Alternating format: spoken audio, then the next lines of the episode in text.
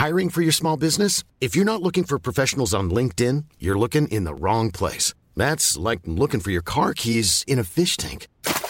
LinkedIn helps you hire professionals you can't find anywhere else, even those who aren't actively searching for a new job but might be open to the perfect role. In a given month, over 70% of LinkedIn users don't even visit other leading job sites. So start looking in the right place. With LinkedIn, you can hire professionals like a professional. Post your free job on linkedin.com slash people today. Heraldo Radio, la H se lee, se comparte, se ve y ahora también se escucha.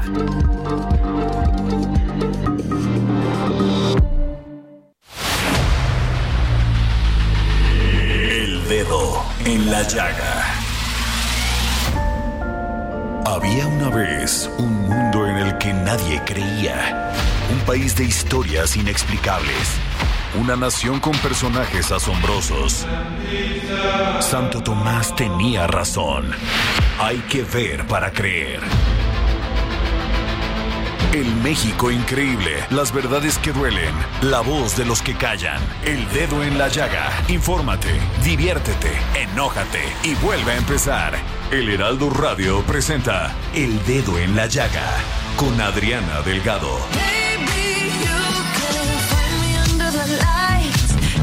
Under my eyes. Turn the rhythm up, don't you wanna just come along for the ride? Oh, my outfit's tight, you can see my heartbeat tonight. I can take the heat, baby, best believe that's the moment I shine. Cause every romance shakes and it bends, don't give a damn.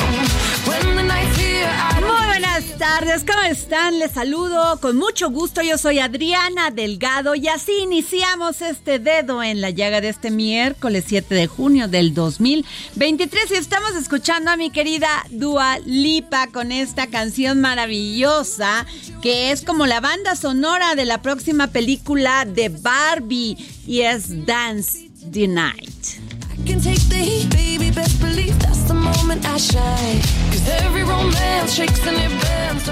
Y nos vamos a un resumen de noticias con el gran Héctor Vieira.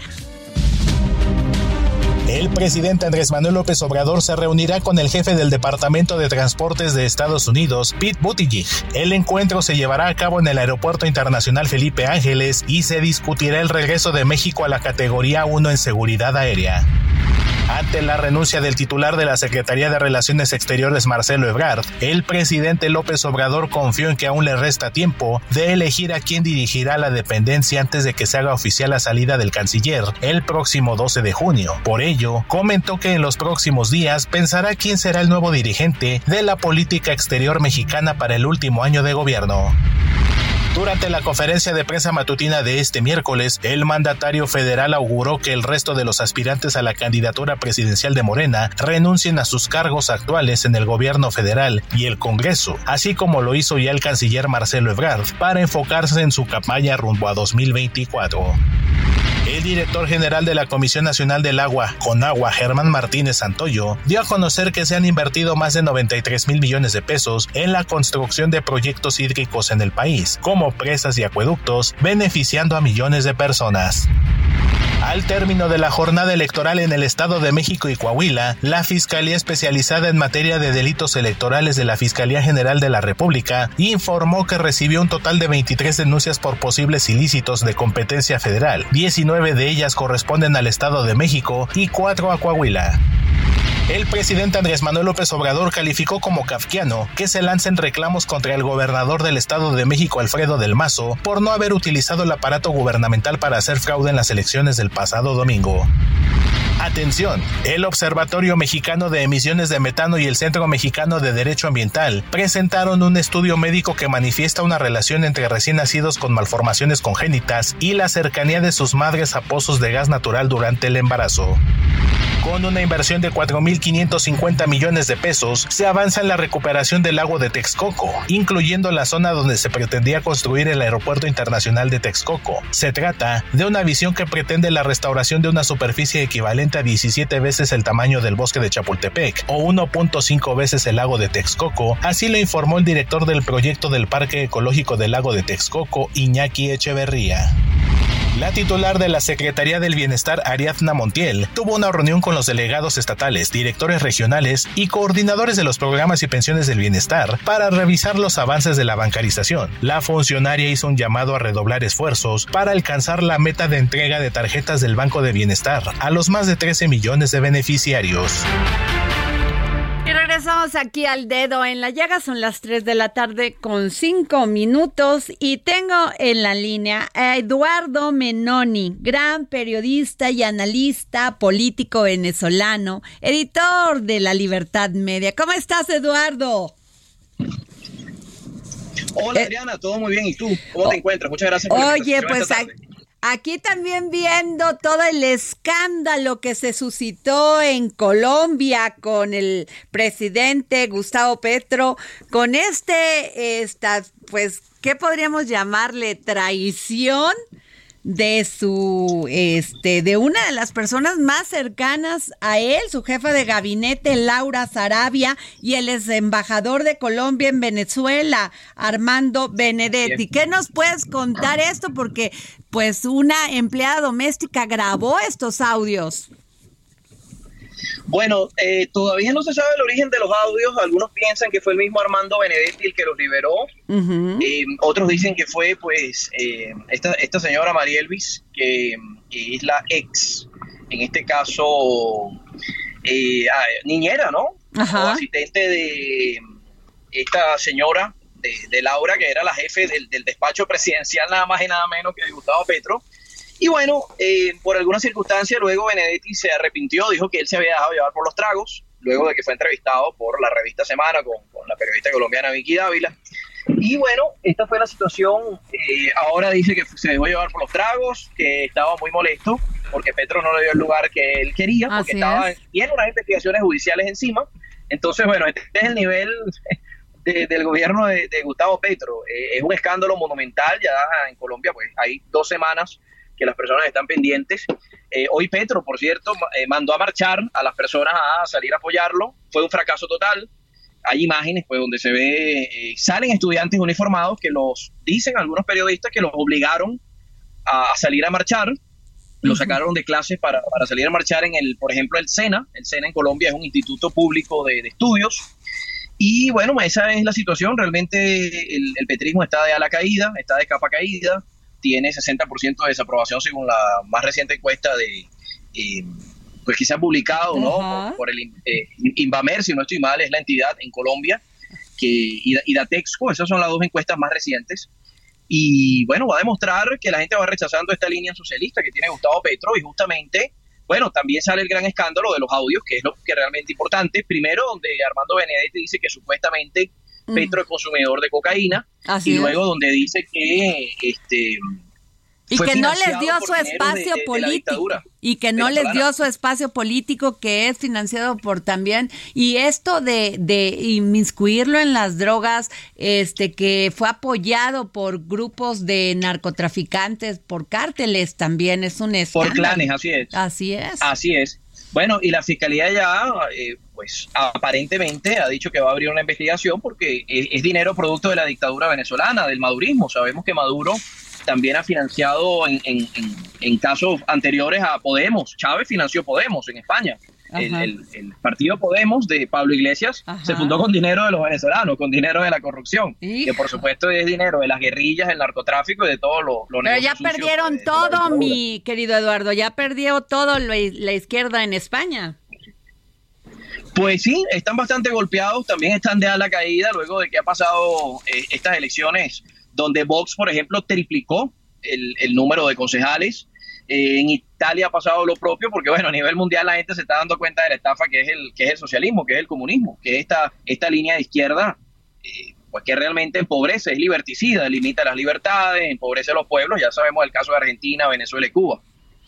Oye, pues sin duda es un gran eh, escándalo, Eduardo, porque pues queda al descubierto las traiciones que tiene el presidente a su alrededor, porque los me- la- la- la- los audios pues reflejan, fíjate, en uno que le dice, Laura, tú me conoces a mí, este, el ex embajador, que además a los dio, a los dos los corrió, tanto a Laura Sarabia, su jefa de gabinete, y al embajador de, de Colombia en Ex-embajador, Venezuela, sí. Armando Benedetti, los, los despidió. Y uno le dice. Laura, tú me conoces a mí, mira el cuento del tigre, al tigre hay que dejarle una salida porque si no se tira encima de las personas y tú sabes que Mm. yo soy el tigre que sin salida de pronto me tiro encima de las personas. ¡Qué cosa! Tiene que tener mucha información, Benedetti, muchísima, porque además, bueno, se dio la mano con, con la dictadura de Maduro, que es una de las dictaduras más sanguinarias de la región, violadora de los derechos humanos. Pero además. Es un, este, ve la violencia política de género o ya no sé cómo llamarle porque dice, es, eh, le dice algo Laura y dice, es lo único que tienes razón, pero tu cabecilla chiquitica, como tú eres chiquitica, no entiende. Sí. No, bueno, es que además ellos son todos los que proyectan, o sea, todos los que ellos dicen atacar a los demás, que son eh, machistas, que ellos son feministas, protectores de la mujer, bueno, ahí les sale la verdad. La- no, bueno, cuando- y que, la- y se que. Laura se lo haya permitido, así como la canción Laura no está, ¿te acuerdas? sí, Laura está, Laura se fue. Ay, en Y bueno, en principio dijeron que se, que se habían ido temporalmente, que lo estaban investigando, pero pues ya nombraron a un nuevo embajador en Colombia, en, en, en Venezuela. No, está Colombia enojado, Venezuela. está enojado Gustavo Petro, está muy enojado por Y además, todo lo bueno, debe estar temeroso porque Sí. Benedetti debe tener muchísima, pero muchísima información y lamentablemente eso va a demostrar cómo se maneja la política en estos regímenes de izquierda, como una mafia, o sea, como una extorsión. No me tocas a mí porque yo tengo información tuya, información delicada, información que te expone. Además que, bueno, se habla de dinero eh, probablemente o posiblemente, ¿no? Eh, que viene Así es. narcotráfico también, que él recibió 15 mil millones de pesos colombianos, que es una cifra enorme de dinero. Te, te puedo decir, un millón de pesos es el sueldo de una persona normal en Colombia, o sea, recibió 15 mil millones de pesos colombianos. Dice él que no entraron a la campaña, no se sabe a dónde entró ese dinero. Y pues es un mega escándalo. Es más, te digo, María Fernanda Cabal, Miguel Polo Polo, que son senadores y representantes de la Cámara, y Miguel eh, Turbay Uribe, que también es senador, han metido una solicitud al Congreso para hacer un juicio político, para un impeachment, ¿no? Lo que es equivalente a los Estados Unidos al juicio político, para hacerle juicio político a Petro. Porque Claro. es gravísimo, por supuesto, que una campaña haya sido financiada o permeada por el narcotráfico. Así Sobre es. todo en Colombia, que tienen historia pues de Pablo Escobar, los carteles de droga, etcétera. Terrible. Pues yo te agradezco, Eduardo Menoni, periodi- gran periodista y analista político venezolano, editor de La Libertad Media. Gracias por tomarnos la llamada para el dedo en la llaga del Heraldo Media Group. Muchas gracias, muchas gracias a ti. Muchas gracias. Muchas- bueno, pues tengo, fíjense que me llamó poderosamente la atención la opinión de Janet Leiva Rius, que es una gran periodista especializada en temas financieros, porque ella escribe sobre más mujeres pensionadas, el reto. Y es muy importante, eh, mi querida Claudia Juárez, se te hizo tardecito. Es que la lluviecita ya está entorpeciendo las Sí, calles de la Ciudad de México. Porque efectivamente las mujeres somos las que menos tenemos acceso a una pensión. ¿Por qué? Porque muchas mujeres se dedicaron a estar en su casa para cuidar a los hijos, para cuidar a los padres, y somos las que menos, pues, eh, hasta ahora, ahora que ya, ah, eh, ya tenemos posiciones en, en empresas, en Pero la política. La desigualdad salarial implica Exacto. a la hora del retiro. Así es, entonces este eh, es, es este pues importante tocar este tema. Janet, ¿cómo estás? Hola, muy buenas tardes, Adriana. Sí, realmente, como bien dice tu programa, es el dedo en la llaga que debe de cubrirse, remediarse de inmediato porque millones de mujeres mexicanos están en ese problema. Sí, es Claudia Juárez. Janet, buenas Hola, tardes. Claudia. Qué gusto saludarte en estos micrófonos del dedo. Bien comentaba Adriana que al inicio, eh, pues parte de la complicación de las mujeres a la hora del retiro es justamente la desigualdad salarial y pues lo- el tiempo que las mujeres dedican a la maternidad.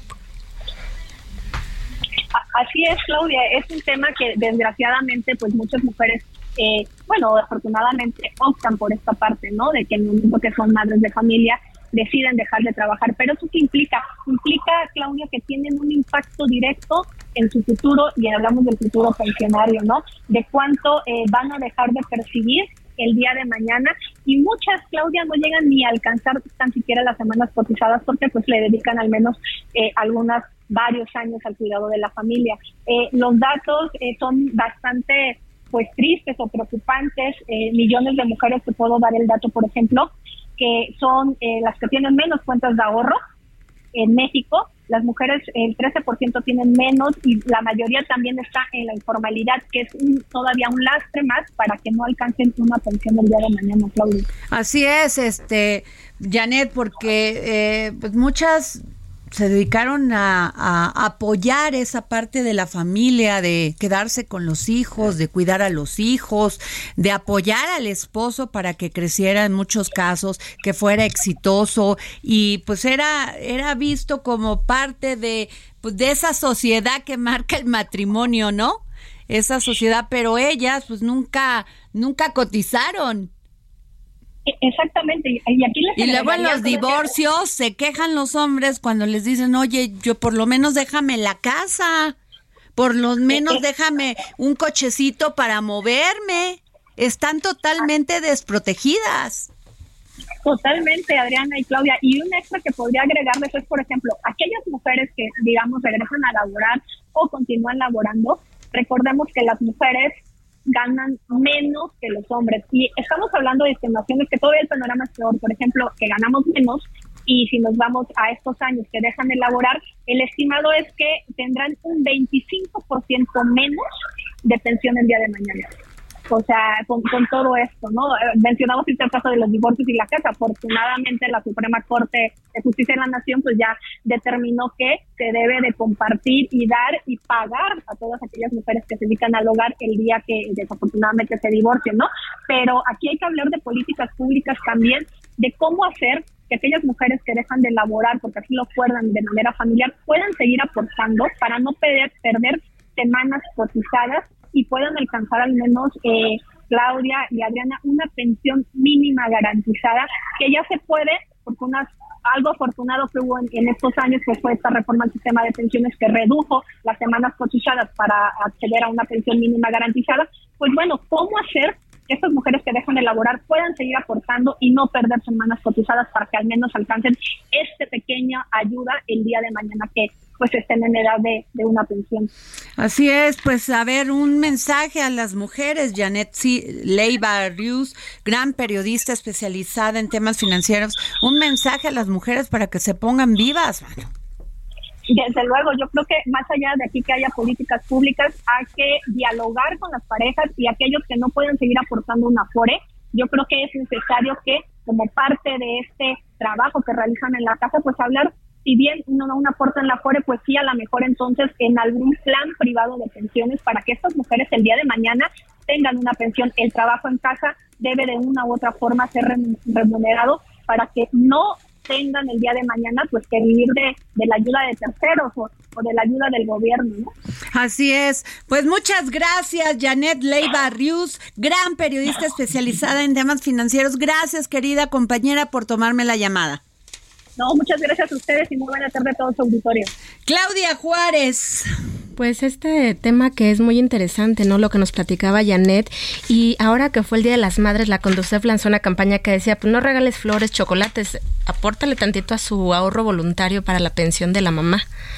Así es, no, bueno, a ver, es que lo que dice Janet es cierto, o sea, apenas las mujeres nos pusimos vivas, este, y estamos ya cotizando para, para, para la FORE, pero el tema de fondo, Claudia, es que cuando hay divorcios, el, el juez dice, bueno, ok, que te paga el, que te pase el hombre el 20% de la manutención de tus hijos, ¿no?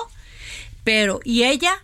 Ella no existió en el matrimonio, ella no se embarazó, no trajo los niños al mundo, niños o niñas, no atendió a, a, su pareja para que él progresara. ¿Dónde quedan ellas? Muchas mujeres. Y luego tienen que de, este, demandarlo, ¿sí?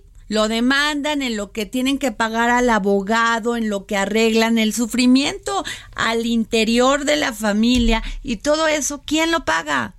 ¿Quién paga tu tiempo? ¿Quién paga tu... O sea, yo no entiendo ahí. La verdad, ya están apareciendo pues este reformas a, a varias leyes, pero todavía nos queda mucho a deber. Sí, claro, y la, al final Esta de 3 de 3 que, que este Olga Sánchez Cordero, que por cierto no se pierdan la entrevista del dedo en la llaga mañana, porque nos habla precisamente de esto, de lo que es este esta esto de los deudores alimentarios que van a estar en un este patrón en un en Pat- para un padrón como- tipo sí padrón un padrón sí o sea van a- ahí si quieren sacar su credencial exacto su credencial de elector su pasaporte y todo y no han pagado la manutención de y sus es que hijos ahora desafortunadamente en les van a caer hay muchas maneras de darle la vuelta a la, a la ley porque Claro. si tú quieres meter un trámite de pensión le tienen que mandar a la persona al susodicho ciertas notificaciones pero si no lo encuentran pues nunca se va por enterado pero mientras no, bueno, puede hacer y lo que hemos hablado, hemos hablado es de los de los eh, migrantes que se van y ahí dejan a las familias y ellos muy cómodos, no digo que todos los casos, no me vayan a caer ahorita en el Twitter, pero en muchos casos dejan a las familias, a las mujeres, fíjate, los que se van del campo no solamente dejan a los hijos, dejan a su esposa, dejan a la familia y además dejan las tierras. Sí. O sea, y a ver quién se encarga de eso. y, luego no les dan la tenencia de la, de la tierra a las mujeres, porque pues tienen que esperar este a que llegue el, el hombre. No, bueno. y muchas veces esos hombres dejan a sus familias para ir hacia otras familias a Estados Unidos ¿Qué tal? Pues eh, a ver, son muchos los casos que tenemos que así ha sido. este registro de los deudores alimentarios la, la verdad es que se me hace una muy buena Que les caigan, Que les- si que- no que les da de comer, ahora si sí. no les da dinero a los niños y a sus a sus hijos y a sus hijas, que les caigan, les van a quitar el pasaporte o más bien no se los van a renovar. Su INE tampoco. No van a poder hacer ningún trámite para vender una casa. Les van a, este, no sé si congelar cuentas, no, eso no lo sé, porque creo que es delito, Sí, no. pero, este, sí les van a caer fuerte. y a los políticos porque También hay las mujeres, ¿eh? Aguas. También Aguas, hay también, mujeres ¿eh? deudoras también hay, alimentarias. también hay mujeres deudoras alimentarias. Sí, a mí me gustaría que lo llevaran todavía más allá. Al tema de ser deudor alimentario de tus papás. también De tus padres, de este, de personas adultas mayores que tienen 70, 80, bueno, ya 80 o 90 años, que los hijos se olvidan de sus padres y que los dejan tirados, les quitan las casas, les quitan su dinero y los dejan aventados ahí sin un peso. Literal. Muchas veces o en su casa o los llevan a una a un lugar de estas de asistencia para viejitos, para adultos mayores y no no saben más de su dinero. No eso es terrible Es terrible, no tienen ni para sus medicinas. Adri, hace como un una par de semanas salió una nota, no sé si la escuchaste, en Hidalgo me parece, a una anciana, una persona de la tercera edad ya muy avanzada, la dejaron en la basura. No, no puede ser. De verdad, y de ahí la recogieron. Entonces tú No dices, puede ser la crueldad. ¿A dónde llega? Por eso, por eso te digo que debe de ir más allá. Sí, esta- yo también, porque esto que así como hay hombres los- deudores, hay mujeres deudoras. de Claro, los que dejan a los hijos y que también aquí no se trata de defender a las mujeres que no se hacen responsables de, de sus hijos, ¿eh? Ni de, de, ni de su trabajo, ni de nada. O sea, aquí no se trata de defender a nadie, se trata de equilibrar. Y yo creo que esta ley 3 de 3 llegó en el momento exacto. Exacto. Hasta se tardaron. Yo creo que sí, pero es ¿No? una muy buena iniciativa y vamos a ver ahora si pagan o no pagan. Ahora no Oye- es que quieran, ahora lo tienen que hacer porque van a estar sobre de ellos. O sea, ellos Oye, van a y hoy tuve una entrevista que voy a pasar el viernes con eh, un licenciado que me habló muy bien, muy, muy este profundo sobre el tema de las familias multiespecie para que también puedan este los animalitos que son adoptados y que ya son parte de la familia o se muere la mamá o el papá o se divorcian, dicen a ver quién se queda con el perro, como si fueran canción, cosas. como la ¿quién Así, se queda con así el perro? sencillo. Entonces también van a tener sus derechos y creo que me parece vital. La semana pasada hablábamos de ese tema, ¿no? Que cada vez está más visibilizando el asunto de los de las mascotas. No, bueno, desafortunadamente por casos muy lamentables de violencia, de ¿No viste el video donde dos personas, un hombre y una mujer, dejan a un perrito en un poste y ahí se van? Y el perrito desesperado los no, escapa y los va siguiendo. Ay, qué terrible. no, o el que los deja y el perrito va en el co- va siguiendo el coche. No puede ser la crueldad. No puede ser que cada día dejemos de ser más animales que ellos que se supone que no tienen raciocinio. Fíjate nada más. Lo Fíjate nada bien, más. La gente está haciendo más es. bien animal, Al- animal. contra las, Así es. los, los perritos. Bueno, pues nos vamos a un corte y regresamos para seguir poniendo el dedo en la llaga.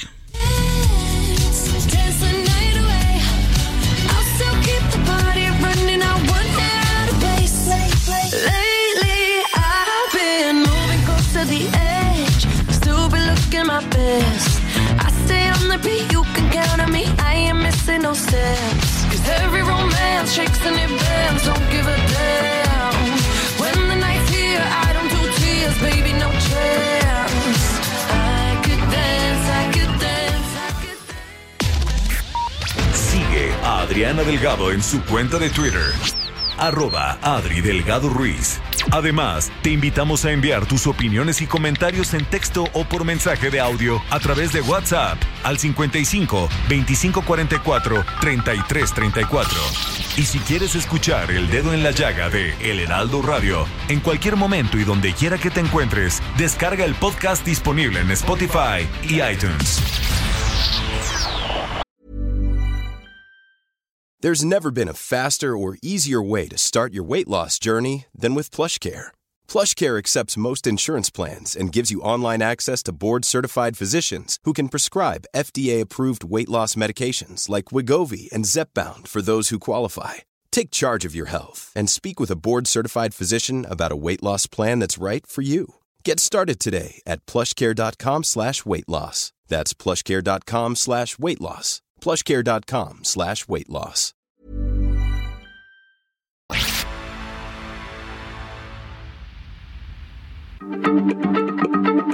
Heraldo Radio, la H se lee, se comparte, se ve y ahora también se escucha.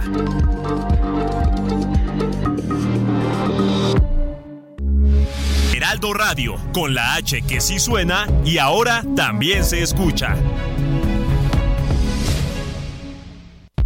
Sigue a Adriana Delgado en su cuenta de Twitter en arroba Adri Delgado Ruiz. Y envíanos tus comentarios vía WhatsApp al 55 25 44 33 34 o 55 25 02 21 04. See my heartbeat tonight. I can take the heat, baby. Best believe that's the moment I shine. Cause every romance shakes and it bends. Don't give a damn. When the night's here, I don't do tears, baby. No chance. I could dance, I could dance, I could dance. Watch me dance, dance the night away. My heart could be burning, but you won't see it on my face. Watch me dance. Y regresamos aquí al dedo en la llaga. Y déjenme decirles que, que me lo encuentro y que me lo jalo a la cabina de los micrófonos del dedo en la llaga.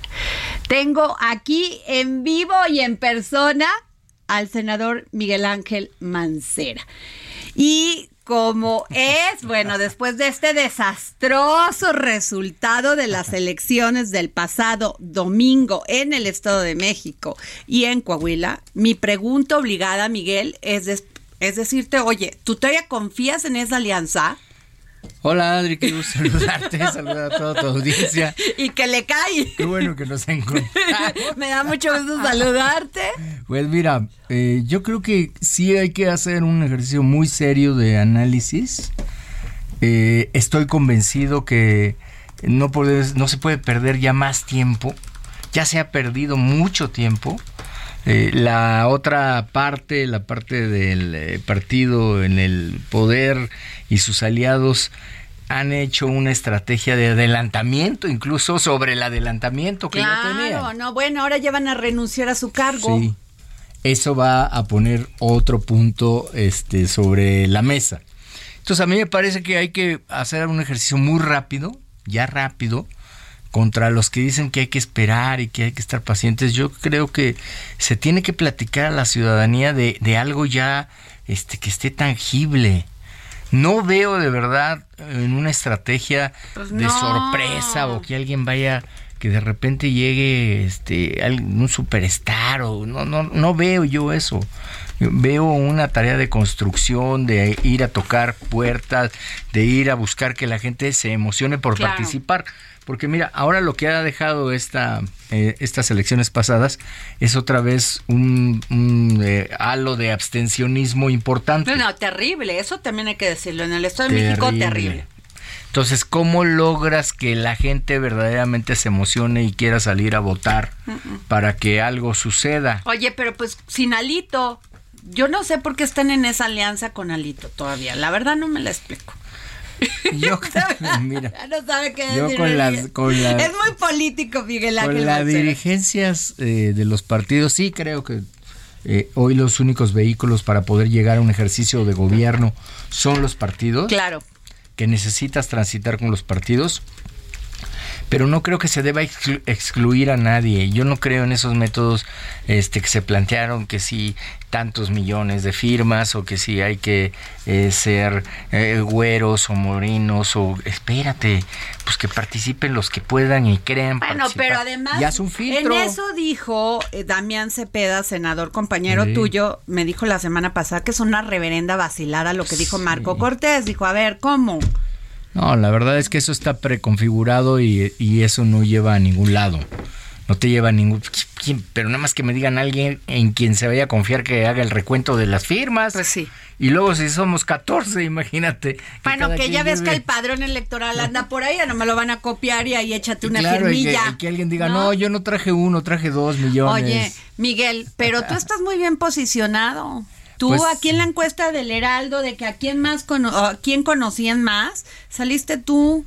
Sí, pues la, la verdad es que eh, eso cuando menos obliga a que sigamos intentando y que sigamos trabajando para que ya algo suceda. ¿no? El llamado que hemos estado haciendo es para que ya se haga un método. Mira, están pensando que si van a hacer los foros, que si van a hacer los Pura careos, que perdedera si de tiempo. esto que por favor, yo lo que les decía, a ver, cada fuerza política ponga un candidato Claro. y vámonos ya y a recorrer todo el país Claro. y a buscar a ver si de verdad logramos que la ciudadanía se interese por participar en el 2024. Oye, pero y el presidente muy adelantado, él con todo y Claro. su paragüita, sus lentecitos, se salió del Palacio Nacional y fue a cenar, se fue a echar ahí un, un refresquillo, porque sabíamos que el presidente no toma. Es correcto. Pero se fue a echar ahí un refresquillo con Monreal, con Claudia, con Adán, con este, ¿qué más? Me falta, a ver, Adán, Monreal, ah, ya se me fue la otra corcholata. Y no me Marcelo vaya. Ebrard. Ay, Marce- ay, Marcelo, que ya dijo que va a renunciar.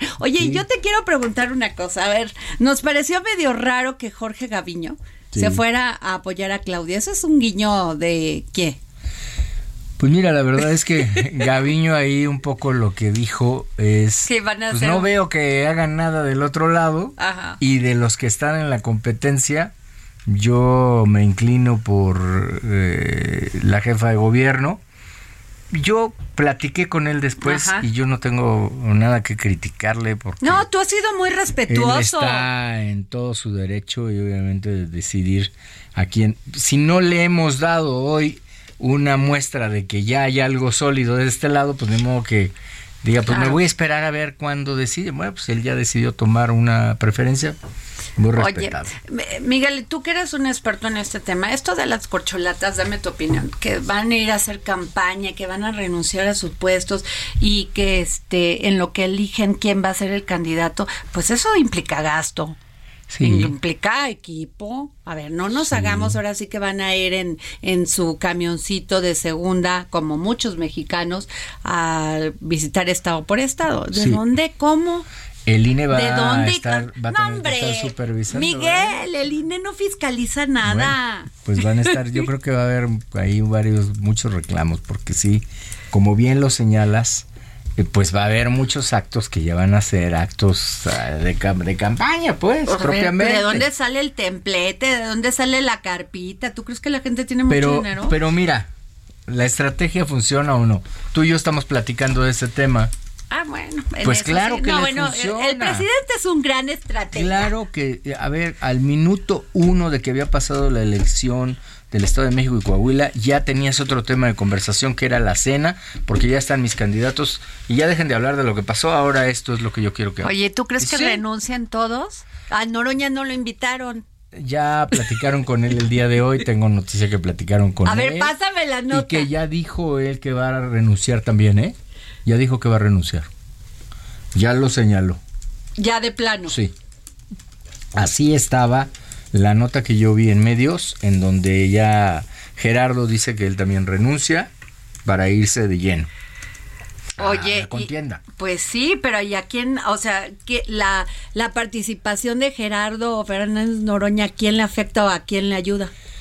Pues yo creo que va a ser eh, una parte simplemente del discurso. Va a renunciar Manuel Velasco también. Ah, ok. Se va a a Otro senador, ami- este compañero y amigo. A tuyo. esa contienda se va a ir Manolo también. Va a estar dentro de. Qué ese- interesante se pone ese- esta. Pero fíjate cómo, cómo ¡Qué se va, pillines! cómo se va a comer ese, esa- ese, tra- ese trecho de información.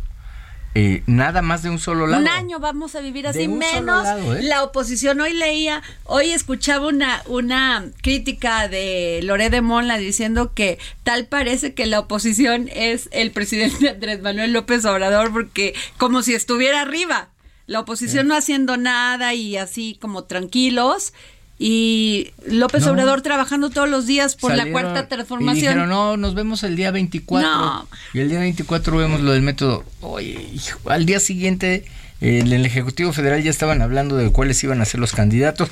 Ahora la nota es que sí, como dice, si ya está sumado Gerardo, si ya está sumado Manuel Velasco, ahora ya son más. Entonces ya, ya cuando nosotros ¿Y tengamos un qué van a hacer? ya que ¿Qué vas vas- a platicar, de qué vas a hablar. Senador, y con toda esta línea, esta ruta ya muy delineada, muy definida, ya tienen tiempo, o sea, hace ratito eh, Ricardo Monreal decía que hacia septiembre ya tienen candidato, pues, ¿qué van a hacer? O sea, ¿no tendrían que presionar Pues o, o- sí, o desde su trinchera qué se podría hacer para que Todos ya la los días oposición se ponga así, las mira, pilas? tocando la puerta. Ay, no puedo, y, pero es que tienen a Lito, Todos ya tienen a Marco. Cortés, pues no así. Y hasta Jesús Zambrano ayer, o sea, el domingo levantándole, mira que yo lo respeto.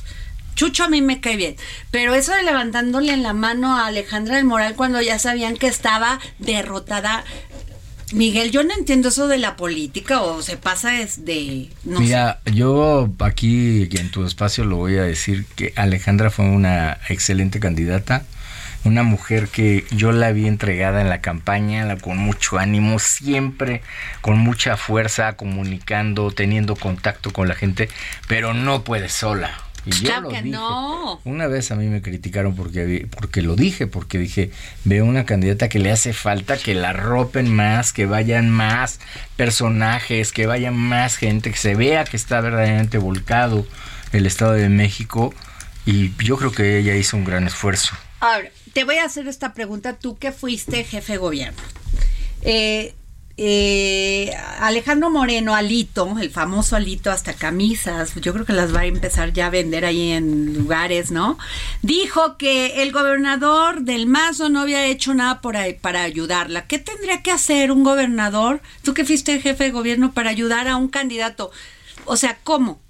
No, yo creo que está mal fraseado. eh, Es decir, no puedes. No, lo dijo así. Sí, eh, me refiero a que está mal fraseado el que él lo haya planteado así. O sea, tú puedes llegar a decir.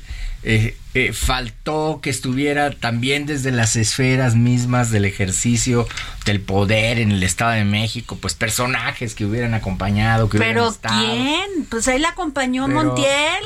Salió en su sillita diciendo que sí, que estaba con Alejandra. Sí le faltó Peña también, pero yo ya no sé si eso era prestigio o desprestigio. Yo creo que, mira, eh, se notaba que se necesitaba más. Yo Pero ¿por qué los políticos necesitan línea, man, este Miguel Ángel? No ¿Por sé, qué no sé, necesitan la línea del jefe decirle sí, apoyemos a ese y yo, turururu, todos vamos? Yo creo que acá faltó, eh, sí faltó mucho más acuerpar a Alejandra del Moral. Yo, eh, contrario a lo que se ha dicho, que yo creo que fue una gran candidata, que fue una muy buena candidata, y que lo que rescató en la votación, lo rescató porque verdaderamente hizo un esfuerzo importante. Pero es un activo político, nadie Es le quita sus dos millones y tantos de votos, ¿eh? activo, Perdonen. Sí, claro, ¿no? Ahora resulta que no existió, en eso sí estoy de acuerdo con Marco Cortés. No, no, claro. Y ella tuvo un gran esfuerzo y obtuvo una votación importante. Desde, la, desde el primer evento que la vi, desde la primera vez que la vi ya en campaña. O sea, tú te das cuenta, el empuje, el impulso, sí se la está, sí se la creyó, sí lo hizo con Claro. todas las ganas de ganar. Es que las mujeres somos más entregadas, sí se entregó, Miguel, ¿eh? la verdad. A ver, se entregó, sí, se entregó. Oye, Miguel, Entonces, eso hace falta ahora para el 2024. ¿qué vas a hacer tú? ¿Qué vas a hacer tú? Por Porque tú, estar tú esta siempre dices, aquí estoy. Estar en esta contienda, sí nos interesa participar en este tramo, donde planteamos en un primer ejercicio, pues que hubiese un descarte en el propio PRD. Es decir, que entre Silvano y yo tuviéramos una competencia y el PRD colocara a una persona, Claro. el PRI a una persona, el PAN a una persona, y lo hiciera rápido. Y si hacemos ese ejercicio, la sociedad civil coloca a una persona también, y y ya nos vamos. Y se recorre el país y se hacen Y hacen debates y haces todo lo que tú quieras y platicas de un proyecto de país. Exacto, un proyecto. ¿no? ¿Qué es lo que estás pensando que, que se debe de cambiar, que se puede? ¿Cuáles son los compromisos? Y entonces buscas que las personas sientan que es su causa también. Eso que hablas de las causas, qué importante. Oye, Miguel, y lo que dijo Dante Delgado, que ellos sí, con todos menos con el PRI. Dante es un gran político, es un eh, experto en este tema y la verdad a veces parece que trae una bola de cristal de muchas cosas que y luego se vuelve en realidad. Eh, entonces yo estoy convencido que va a ser un actor importante para el 2024. Senador, yo quisiera hacer una pregunta ahorita con todo lo que está comentando. Entonces, en resumen, en conclusión, los, em, los líderes de partido son donde se está bloqueando desde las cabeceras de los partidos, es donde está el bloqueo para definir la ruta hacia el 2024, porque los que están interesados tienen propuestas y yo alzo la mano y el descarte, pero entonces los líderes son donde está el freno al cuello de son los botella. que tienen la llave de la puerta para que se arranque. Pues sí, Sí, son los dueños, los latuanis, que no dejan que nadie, per- parece que son los herederos. Entonces, mientras no se abra esa puerta, pues no puedes pasar, ¿no? Senador Miguel Ángel Mancera. Ahora sí, como lo vi, me lo traje. ¿eh? ya, este, creo que ya va a entrar a televisión y ya me están diciendo aquí mis compañeros, mi querido Luis Cárdenas, que ya tienes que irte para allá. Pero Voy yo te allá. agradezco esta entrevista. Adri, muchas gracias. Gracias. A ver qué encantó. día te vienes Me aquí, encantó, ¿no? Feliz de la vida a decirnos todas las propuestas, mucho gusto. ¿no? De mujeres. Tú Sí. hiciste mucho por las Y mujeres en este. pendiente. Yo espero que en este final del periodo que viene tenemos pendiente lo de cáncer y tenemos pendiente varias cosas de mujeres todavía. Me encanta. Te las platico. Gracias, Miguel. Gracias, gracias. Gusto Bueno, pues seguimos aquí en el dedo en la llaga. Gracias al senador Miguel Ángel Mancera que estuvo aquí en estos micrófonos. Claudia, ¿qué nos traes? Pues Adri, justamente en el tema de mujeres, que hemos estado pues, miércoles de mente mujer, miércoles de visibilizar esas causas perdidas que son las mujeres, pues en algún momento ya habíamos platicado sobre esta disparidad de los salarios de las mujeres contra los hombres. Tú la has padecido, tú estás en una posición que has trabajado mucho y, te- y ya- y estás en una posición privilegiada, pero nada te ha sido gratuito. No, Has yo he tenido que trabajar tres muchísimo. por tres muchísimo para demostrar que tenemos capacidad, que tenemos disciplina, que tenemos carácter, ¿eh? También es muy importante el carácter, decir, oye, yo no estoy de acuerdo con esto, sí va, y tener jefes re- que receptivos, o sea, que es, ¿no? Que reciben el mensaje y que hacen todo porque te pu- puedan abrirse esas oportunidades como lo hacen aquí Cristina Mieres, Franco Carreño, Ángel Mieres. Eso es muy importante, pero eh, en México hemos tenido que batallar con eso, ¿eh? Sí te ha tocado entonces padecer el tema de la ni- disparidad No, salarial. bueno, Ninfa Salinas en, en el grupo Salinas ha hecho unos cambios impresionantes. Siempre, o sea, las mujeres somos las que llevamos esa vanguardia, Claudia. Exacto, entonces justamente en aras de visibilizar esta, este asunto, porque las mujeres en el fútbol incluso pueden ganar hasta nueve veces menos el salario que un hombre.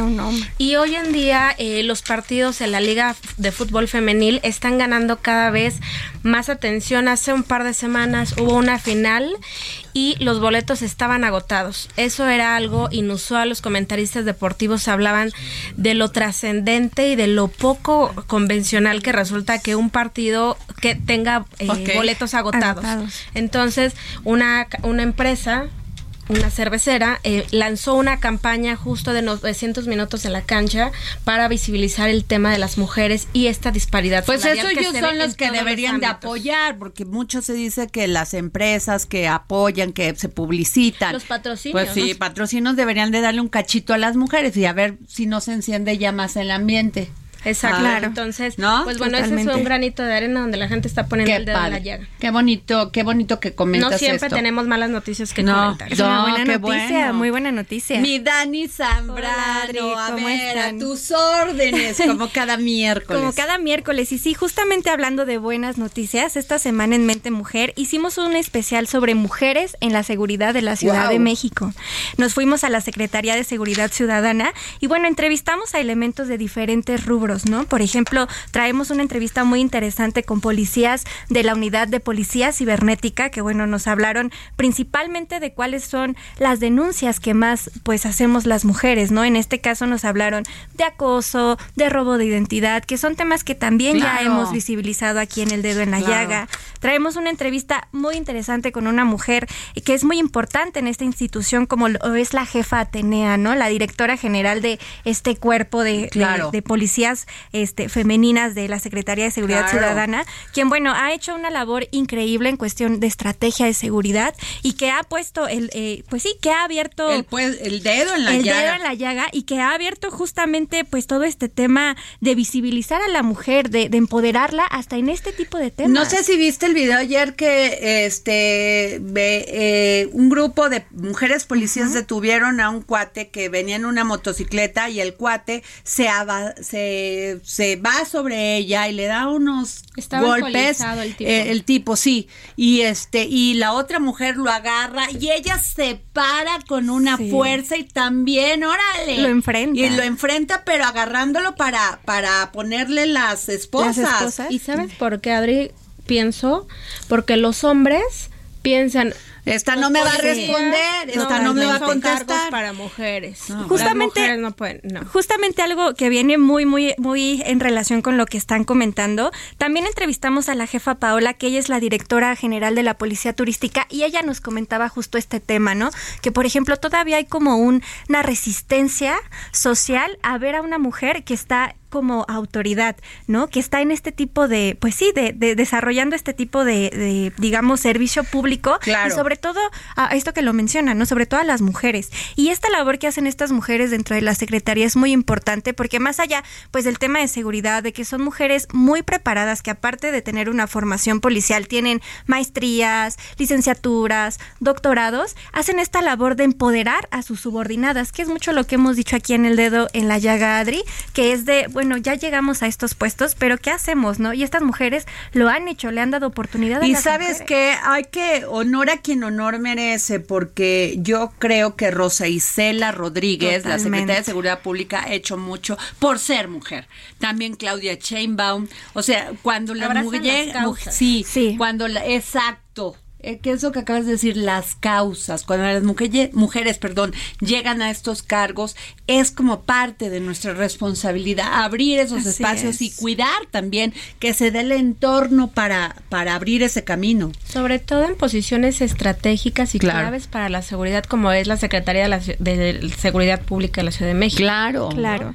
Y aparte que llegue una mujer a este tipo de puestos, también pues les da un refresh, ¿no? Por ejemplo, en cuestiones de estrategia, en cuestiones pues de analizar las diferentes problemáticas que se viven eh, en temas de seguridad. Siento que este pues ha sido, como ya lo hemos dicho aquí, el, eh, viene el tiempo de las mujeres, ¿no? En diferentes sectores y por eso en Mente Mujer quisimos visibilizar el papel que actualmente está haciendo la mujer en la seguridad de la Ciudad de México, pero como ya lo mencionabas, no solo en la Ciudad de México, sino en todo el el país. Pues qué, oh, qué maravilla, qué bonito este reportaje. Y no dejen, por favor, de leer nuestro suplemento de Mente Mujer que sale todos los lunes y que mi querida Dani Zambrano es la encargada de hacer esto realidad. Así es, Adri. Y bueno, claro, aquí en el dedo en la llaga los miércoles. Así es. El espacio. Oigan, pues quiero ir muy rápidamente con nuestra compañera Patricia Villanueva, reportera del Heraldo de México, quien nos tiene una entrevista con el- la cineasta mexicana Lorena Padilla, quien se presentó en el Festival Internacional de Cine de Guadalajara, su, quien presentó esta ópera prima Martínez, que es un relato sobre las distintas soledades. Ay Dios, vamos. La directora Lorena Padilla presentó en el Festival Internacional de Cine en Guadalajara su ópera prima Martínez, una historia que habla de la soledad y el individualismo con el que ahora vive la gente. Para mí el FIC se siente como estar en casa. Estoy muy emocionada, estoy feliz todo el tiempo. Las salas han estado, bueno, las proyecciones son impecables.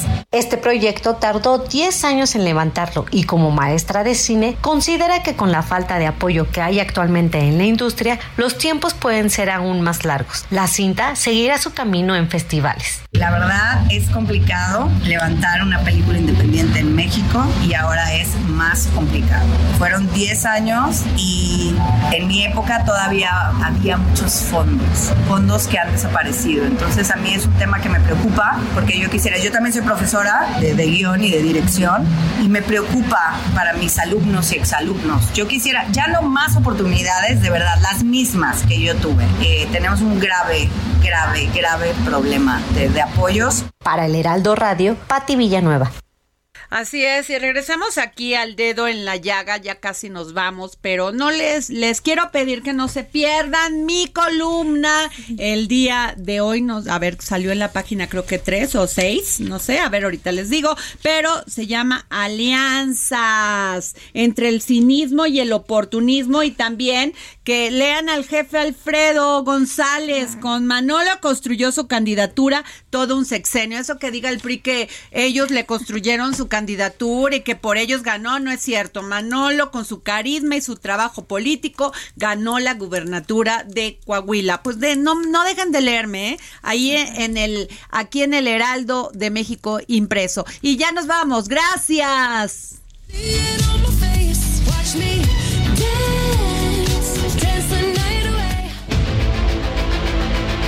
El Heraldo Radio presentó El Dedo en la Llaga con Adriana Delgado.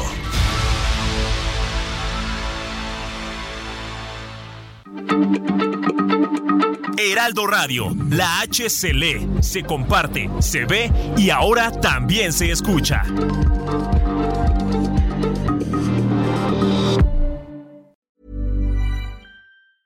Planning for your next trip? Elevate your travel style with Quince. Quince has all the jet setting essentials you'll want for your next getaway, like European linen, premium luggage options, buttery soft Italian leather bags, and so much more. And is all priced at 50 to 80% less than similar brands. Plus, Quince only works with factories that use safe and ethical manufacturing practices. Pack your bags with high-quality essentials you'll be wearing for vacations to come with Quince. Go to quince.com slash pack for free shipping and 365-day returns.